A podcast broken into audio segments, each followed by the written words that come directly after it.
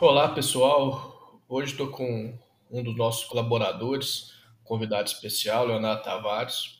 O Leonardo Tavares ele é, tem doutorado na área de Machine Learning pelo FMG, também fez um mestrado lá. Trabalha com dados há muitos anos como cientista de dados em diversas instituições, como Albert Einstein, que é uma instituição de altíssimo nível. E nessa jornada ele foi experimentando diversos modelos, esses modelos clássicos e modelos menos tradicionais nas soluções deles e gente veio bater um papo aqui sobre uma família de métodos que a gente chama de ensemble, que é agregação de métodos. Como a gente pega vários métodos e agrega esses métodos. É, passar aí a palavra para o Leonardo. Olá pessoal, tudo bem? Então hoje a gente vai bater um papo aqui né, sobre, sobre esses métodos e eu acho muito importante a gente tratar sobre esse assunto porque é, a gente pode ganhar robustez né, nos nossos resultados quando a gente utiliza, por exemplo, esse, esses tipos de técnica. Né? Então, é importante a gente conhecer, por exemplo, o que, que são os modelos fracos. Né? E eu estou chamando aqui de modelo aquele método de machine learning que você já apresentou os dados para ele, já estão treinados. Né? E é importante saber que todo modelo ele possui algum tipo de fraqueza, né? Então, seja por conta de overfitting, seja por conta de underfitting, seja por conta da complexidade do problema que você está tratando, seja por conta da dimensão do problema que você está tratando, seja pela qualidade dos dados que você está lidando, seja por conta do volume de ruídos existente naqueles dados. Então, todo modelo, de forma isolada, ele possui um teto né, de que ele pode performar. Independente da métrica que você esteja utilizando, independente se é um problema de regressão, um problema de classificação, um problema de séries temporais. Por exemplo, um problema de regressão linear. Há um limite que ele consegue representar, uma árvore de decisão idem. E, além disso, existe uma outra uma outra componente que a gente pode colocar aí no bolo, que é a questão do erro irredutível, né? que é aquele erro do qual a gente não consegue ultrapassar. Ele é inerente ao problema que você está tratando e ele também é independente do modelo. Então, qual que é a ideia das técnicas de, de Ansible? Uh, é você combinar diversos modelos fracos e assim criar um modelo que ele seja mais forte, né? um modelo que ele possa desempenhar melhor do que os modelos fracos individualmente. E para quem curte aí competições do Kaggle, por exemplo, a gente pode perceber que os resultados que são melhores ranqueados, eles são produzidos por esse tipo de abordagem. Você tem é, observado o uso desses modelos em quais contextos? Quando tem muito dado, quando tem pouco dado?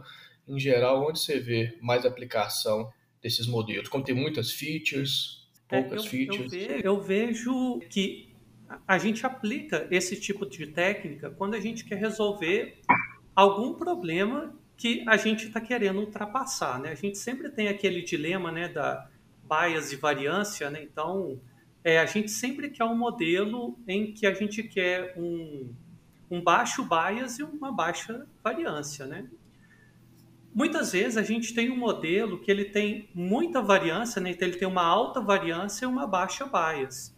Então esse modelo ele não consegue generalizar. Você tem, por exemplo, um caso de overfitting.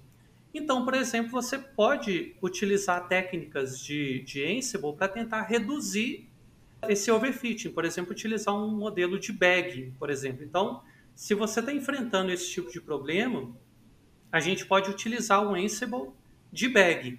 Por outro lado, se você tem uma alta bias e uma baixa variância, então, por exemplo, já é recomendável você utilizar algum modelo de tipo stacking, do tipo boosting, porque daí eles já vão lidar com esses tipos de dados, com esses tipos de amostras que são muito difíceis de lidar.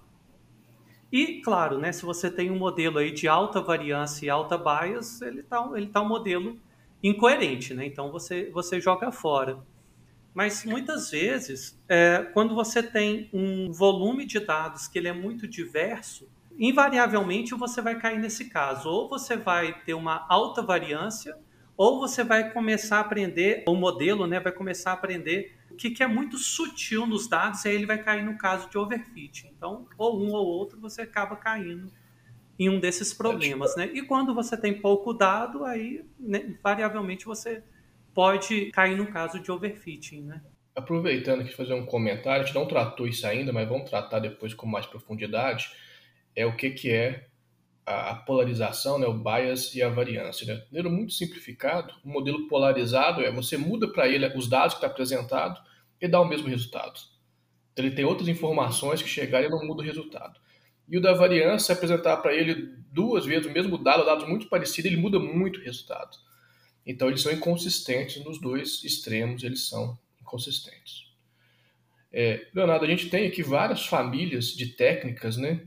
que a gente pode utilizar para fazer essa agregação de modelos, né? Por exemplo, a gente tem bagging, a gente tem boosting, a gente tem stacking. Você pode contar para a gente um pouco a diferença de cada uma delas e como você tem utilizado elas no seu trabalho? Vou começar aqui pelo bagging. O nome bagging ele é uma junção né, de agregação de bootstrapping. Né? O que, que acontece com essa família? Né? Ele ajuda a criar um modelo que seja mais robusto do que os modelos mais simples de maneira é, isolada.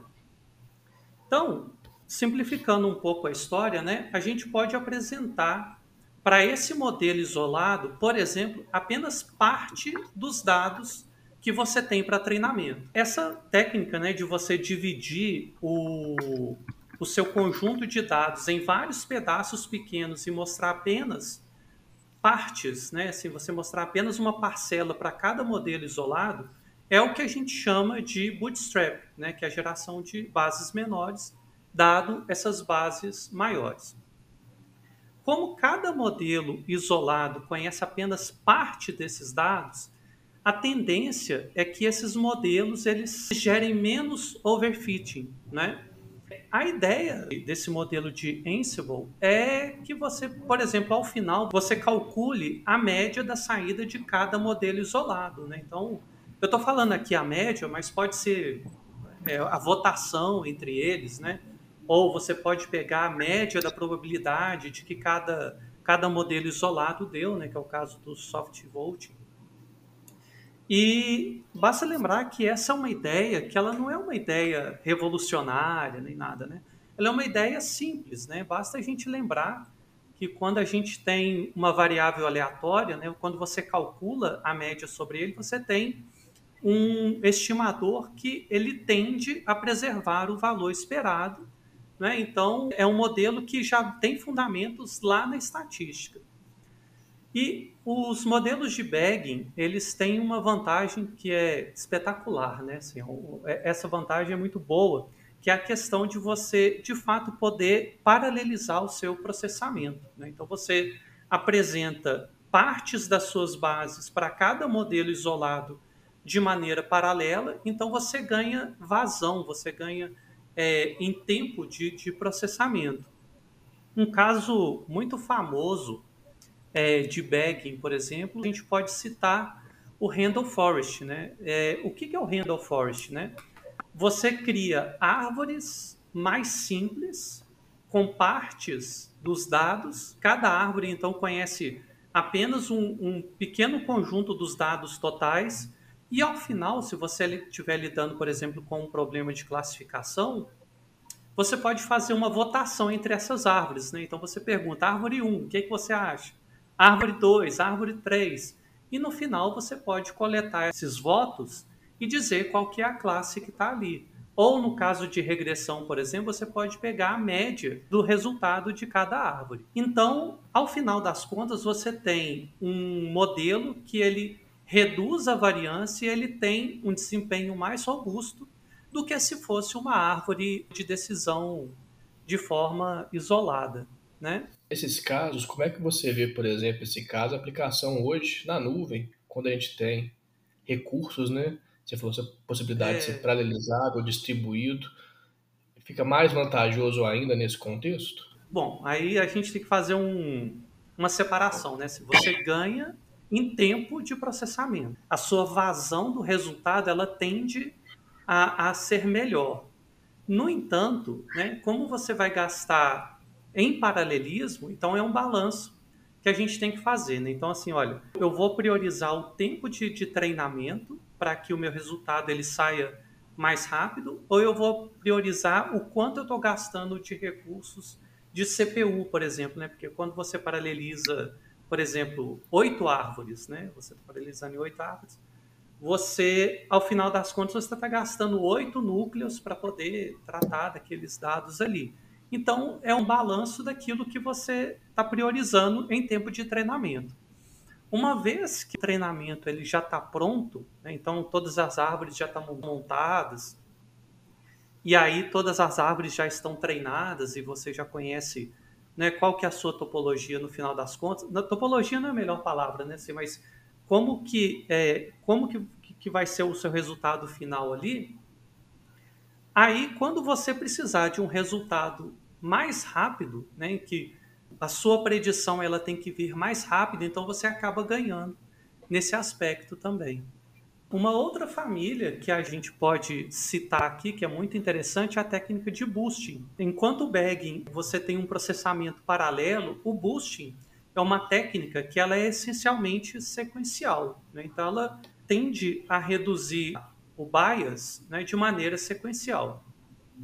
E qual que é a ideia por trás disso? Né? Que você ajuste sequencialmente, né, iterativamente, de forma interativa, os seus modelos, de forma que o seu resultado atual ele dependa dos resultados dos seus modelos anteriores. Então, a cada iteração, seu modelo ele tende a ficar melhor. Então, simplificando aqui um pouco os conceitos, né? Você tem um conjunto de pesos que é aplicado a cada estimador e aí, a cada iteração, esses pesos associados a cada estimador, eles são ajustados. Aqui a gente tem um problema que ajustar esses pesos também não é uma tarefa das mais simples, né? Você colocar o peso adequado a cada, a cada estimador. Então, normalmente a gente trata isso como um problema de otimização clássico. Né? Então, um dos métodos mais famosos aí, né, para poder ajustar esses pesos, por exemplo, vem do XGBoosting, né? que ele usa iterativamente as informações do gradiente para poder ajustar esses pesos. Obviamente, né, esse não é um processamento muito barato, né? computacionalmente isso é, é muito caro, então você tem, por exemplo, um modelo que é de LGBM, né, o Light GBM, que também é um modelo de boosting, só que ele se aproveita de uma maneira mais simples de, de calcular esses pesos associados a cada estimador. Por outro lado, você pode utilizar, por exemplo, modelos adaptativos. Né? Tem um muito famoso que é o AdaBoosting, que a cada a iteração, você vai penalizando os piores estimadores para que eles deixem de atrapalhar no resultado final. A desvantagem né, que a gente pode apresentar aqui a respeito do, dos métodos boosting é que eles não são paralelizáveis. Né? Então, computacionalmente, você pode pagar um preço por isso. Né? Por outro lado, né, aquelas amostras ou aquelas observações que são muito difíceis de você classificar ou de você chegar num resultado de regressão, a técnica de boosting ela vai tentar procurar melhorar exatamente naqueles casos em que é muito difícil de você tratar. Então você ganha por um lado, né, que essas observações mais difíceis elas são melhores tratadas. Por outro lado, o tempo de vazão que você tem no método de boosting é maior, né? Então você vai, vai precisar de um tempo computacional maior para tratar isso. Até o momento, ah, pode falar. Uma coisa interessante no Med Boosting, como ele está olhando os exemplos, né, que são difíceis, ele tem uma relação muito forte também com as SVM, né, que é o Suporte Vector Machine, que estão olhando, por exemplo, em classificação que está na fronteira, né? Então, o, o Boost, em cada momento, ele fala: olha, quem eu estou com dificuldade em modelar, em achar uma resposta. E esses daí passam a ser os mais importantes na próxima iteração. Né? No final, o método acaba focando na região onde que é mais complexa né, a separação. Então, por exemplo, se for, se for um problema de classificação, nós temos duas classes, onde as duas classes estão mais entrelaçadas, que acaba sendo o foco para o método resolver. A fronteira, né, onde elas estão ali, onde há um maior sobreamento, né? E, e, se a gente for pensar assim, intuitivamente, isso faz muito sentido, porque aquilo que é fácil de classificar, para que, que a gente vai gastar esforço com ele, né? Assim, aquela observação já é fácil de classificar. Vamos ocupar o nosso tempo de processamento, o nosso esforço, né? Naquilo que de fato está muito difícil de tratar. E isso reduz o seu enviesamento final do resultado, né? É, tanto o bagging quanto o boosting, eles tratam de estimadores homogêneos. Né? Então, vamos voltar aqui na árvore de decisão e o Randall Forest. Né? O Randall Forest ele é um conjunto de árvores, então você tem estimadores que são homogêneos. Mas você pode é, ter arquiteturas que sejam mais complexas do que essa. Você pode ter arquiteturas de modelo que vão juntar diversos modelos heterogêneos. Né? Então, você pode ter, no caso, por exemplo, do stacking, né, em que você vai criando camadas de, de estimadores, em que na mesma camada você pode ter um KNN, um SVM, uma árvore de decisão, um modelo Bayesiano. E aí, em uma segunda camada, por exemplo, a gente cria um metamodelo, por exemplo, de uma regressão logística, que vai utilizar os dados combinados da camada anterior para poder gerar o seu resultado. É, é importante a gente lembrar que ah, é chamado de stacking exatamente por isso, porque você vai empilhando diversos estimadores em que na mesma camada você pode ter ainda diversos estimadores. Então você pode criar stacking de diversos níveis, inclusive três níveis, quatro níveis, cinco níveis, não, não há problema. Só que, de novo, a gente tem que ter um balanço em relação a isso, né? Que a cada camada que você inclui nesse, nesse seu modelo de stacking, ocorre que você vai tornando a sua arquitetura mais cara computacionalmente.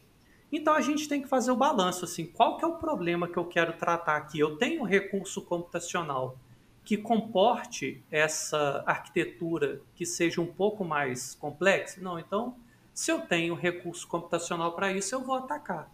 Ah, não, eu tenho um recurso computacional mais limitado. Então eu vou lidar com esse tipo de problema porque a, a gente não consegue ultrapassar. Mas a, a beleza né, do, dos modelos stacking está exatamente né, em você poder empilhar e você poder juntar, né, você poder combinar diversos modelos heterogêneos para poder formar a sua arquitetura final. Inclusive, você pode colocar ali no modelo redes neurais, você pode colocar árvore de decisão, você pode combinar boosting, né? Você pode colocar uma camada que seja de boosting, outra camada que seja de bag, não tem problema, assim, desde que você tenha recurso computacional para isso, o, o céu é o limite, né? Aproveitando, comentar sobre o recurso computacional, a gente tem muito recurso computacional hoje no mundo, só tem que pagar por eles, né? Então, dependendo da aplicação, você não pode gastar mais do que alguns poucos centavos para poder é, rodar os modelos, né? É um tema que a gente sabe que ele é infinito né, em todas as suas configurações e todas as variações, né? Você abordou aí para a gente, muito obrigado aí com alguns dos pontos importantes. E o que, que você gostaria de deixar de uma mensagem final para quem está começando a se aventurar com essas técnicas? Quais os caminhos? Qual o caminho que essa pessoa deve seguir para realmente utilizar com sucesso e começar a ter uma boa experiência com essas técnicas? Eu acho que primeiro é importante a gente conhecer a limitação de cada modelo de forma isolada. Então, por exemplo, eu estou tratando com uma árvore de decisão. Quais são as, as limitações inerentes à árvore de decisão? Ah, bom, se eu tiver uma árvore é, com uma profundidade muito grande, pode cair no caso de overfitting. Ah, então é melhor que eu tenha árvores menores. Ah, um modelo, por exemplo, de, de KNN. Ah, não, eu tenho alguns problemas ali relacionados, por exemplo, à própria arquitetura, de distância que você vai utilizar para cada um, ou penalização de, de cada observação que você tem ali. Então, você vai conhecendo qual é a fraqueza, né, por assim dizer, de cada modelo isoladamente. Bom, conhecendo a fraqueza de cada um, então eu tenho aqui uma fraqueza que ela é mais relacionada à variância ou mais relacionada a, ao enviesamento, a bias. Não, então é bias. Ah, então eu vou utilizar um conjunto de Ansible que ele vá resolver esse tipo problema. Ah, não, eu tenho um problema aqui relacionado à variância. Então eu vou utilizar é, esses Ansibles que tratam desse tipo de problema. Cada técnica dessa, Boost, Embed e Stack, eles vão atacar um tipo de problema. E é sempre importante a gente tomar cuidado com o custo computacional. Como o Douglas disse agora há pouco, recurso tem, basta que a gente esteja disposto a pagar por ele. Né? E eu tenho uma dica aqui para aqueles que querem é, se aprofundar mais no assunto, né? que esse assunto é de fato é, é muito profundo. Né? Assim, aqui a gente tratou de maneira mais rasa, mas dá para a gente se aprofundar bastante tem um livro que ele é muito importante, ele tem que ser o livro de cabeceira, né, de qualquer qualquer pessoa que queira entrar para a área de ciência de dados, machine learning, inteligência artificial, big data, etc. Que é o livro do Rast, né, que é esse livro que eu estou segurando aqui, que é The Elements of Statistical Learning. E esse livro, nos capítulos 15 e 16 dele, ele trata o que, que é o Ansible. Né? Assim, então ele dá exemplo de árvore de decisão, por exemplo, como que você junta diversas árvores de decisões para poder montar um Handle Forest, por exemplo, e quais são as implicações estatísticas disso, né? Então você tem implicações em termos de dis distribuição de dados, independência de dados, que são coisas muito profundas da gente estudar. Então a dica que fica aqui é de fato ter esse livro, né? Seja físico como eu gosto, ou seja é, digital, não importa e estudar a fundo as questões estatísticas mesmo relacionadas a isso. Léo, obrigado. Né? Espero que vocês tenham gostado, uma reflexão que tem muita coisa para ser feita. Depois fala com a gente aí o que, vocês acham de conteúdos mais profundos, podcasts um pouco mais longos, vocês querem mais detalhes, ou se vocês preferem mais shorts, mais rapidinhos, como é que vocês estão vendo isso. agradeço a todos aí que escutarem a gente. Espero que tenha uma boa jornada, de bom aprendizado. É o mesmo livro que foi da minha cabeceira durante muito tempo, especial durante meu doutorado. No meu caso, é uma outra edição, né? Nós temos aí um intervalo entre os nossos doutorados, né? Mas recomendo sim, principalmente as pessoas utilizarem os canais como podcast, blogs e YouTube como uma ferramenta introdutória, mas sempre tentar buscar o suporte da literatura mais formal que aí de fato vê um desenvolvimento mais profundo na área.